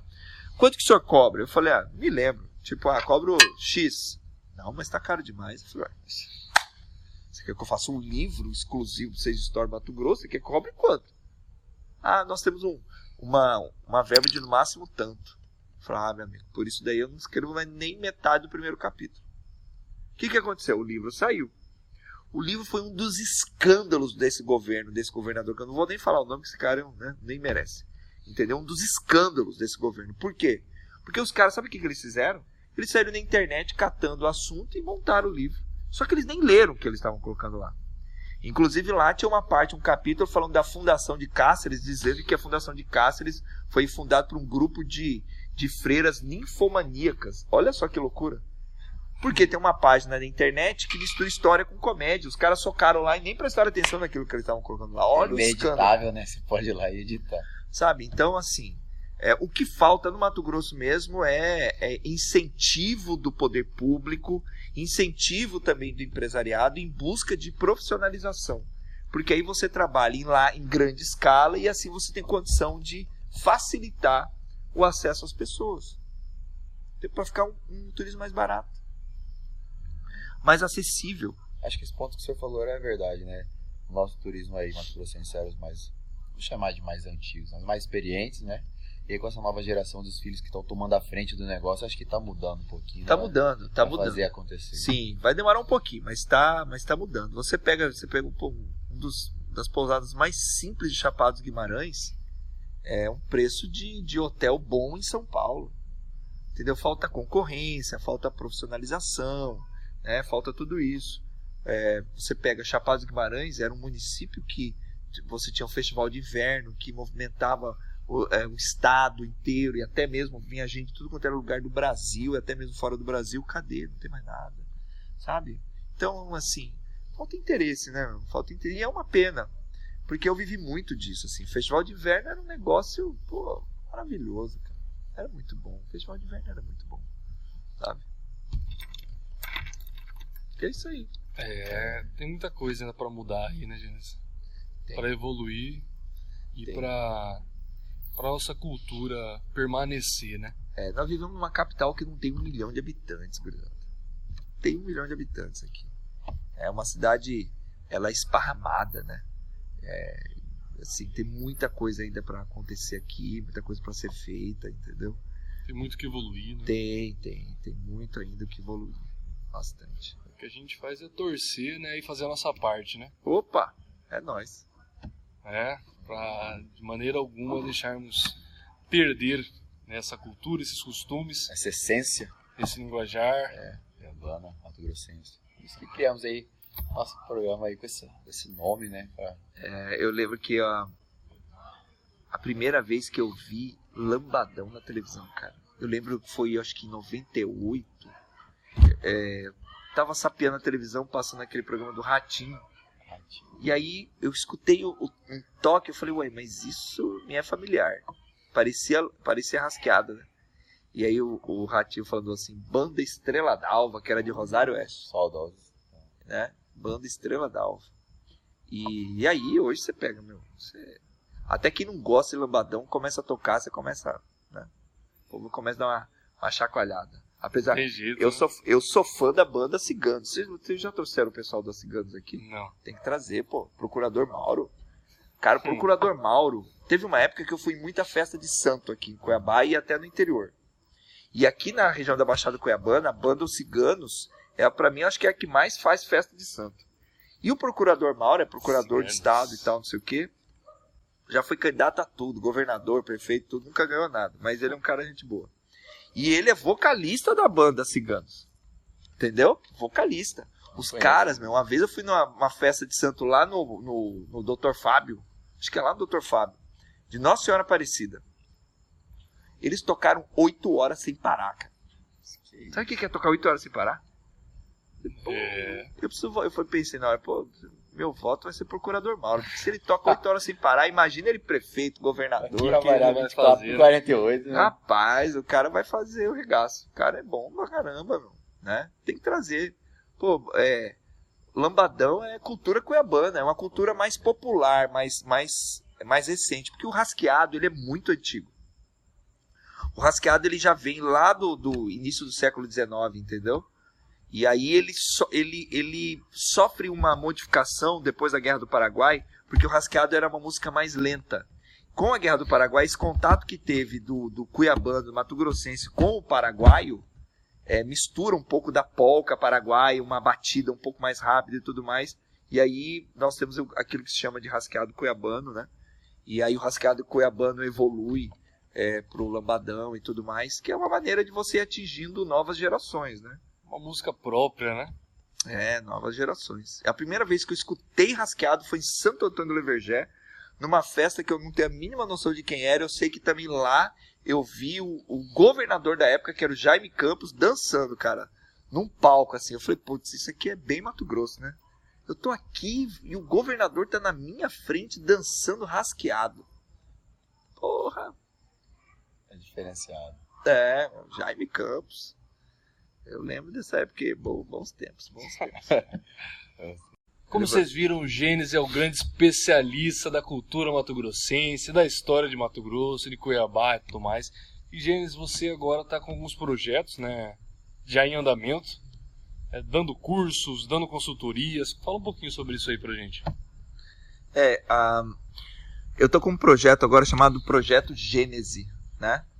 É só lá, projetogênese.net.br, não é .com não, tá? projetogênese.net.br. Lá, na verdade, é... Eu costumo dizer, não é apenas um simples curso de História e Geografia Regional, porque ele é muito mais, né?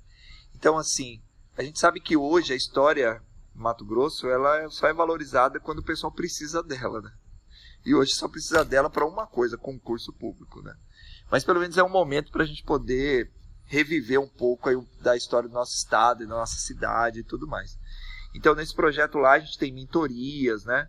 Mentorias para nessa área aí de, de estudar, fazer provas de concurso.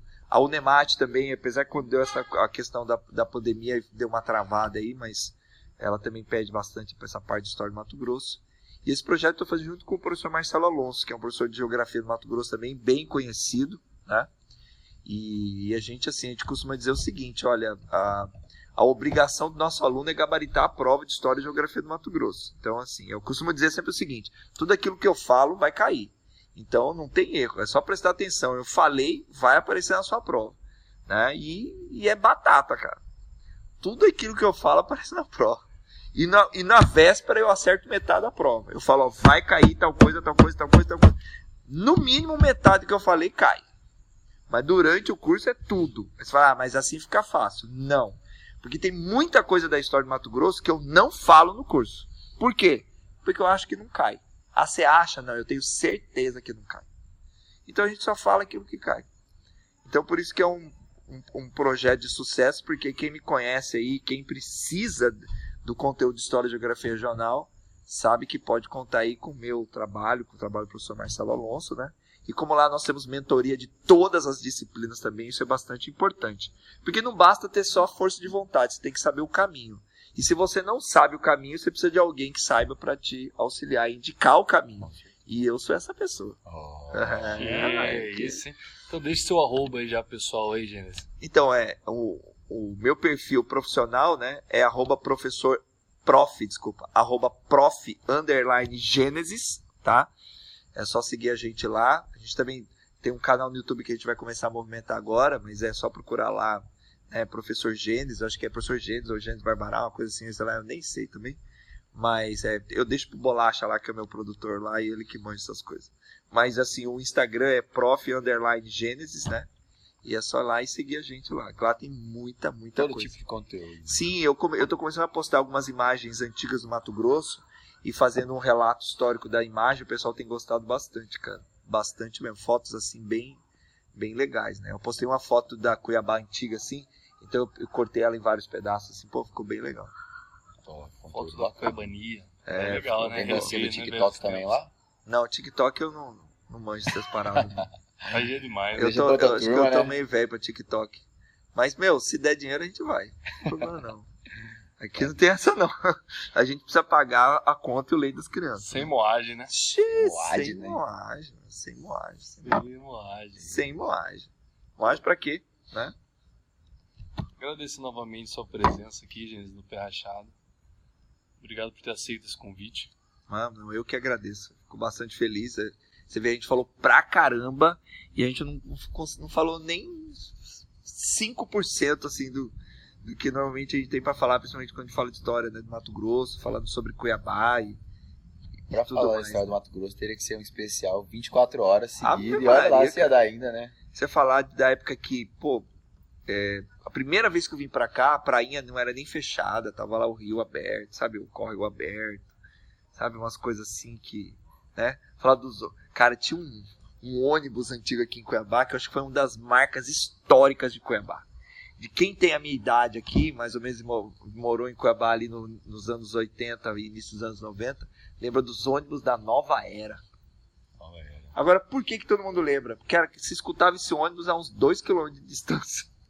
Porque ele era muito barulhento, ele fazia barulho, o freio dele era extremamente barulhento. E todo ônibus era igualzinho, foi o mesmo barulho. Mas assim, a gente curtia tudo isso, sabe? Né? Na época da Praça Bispo Dom José, que a gente pegava ônibus lá, sabe? Então, assim, a época que a Praça da República e a Praça Alencastro tinha artista de rua. Não tem mais artista de rua aqui.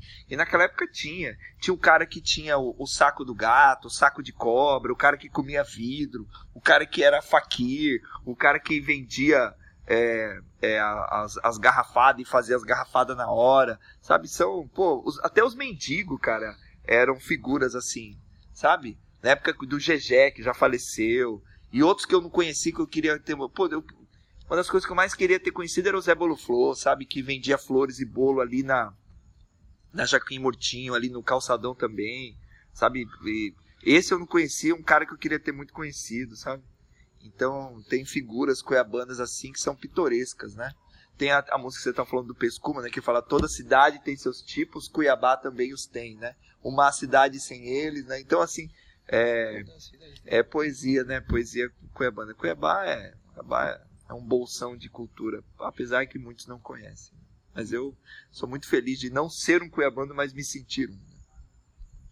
Pau rodado, mas É, Eu falo que sou um pau rodado de alma cuiabana. Pau rodado de alma cuiabana.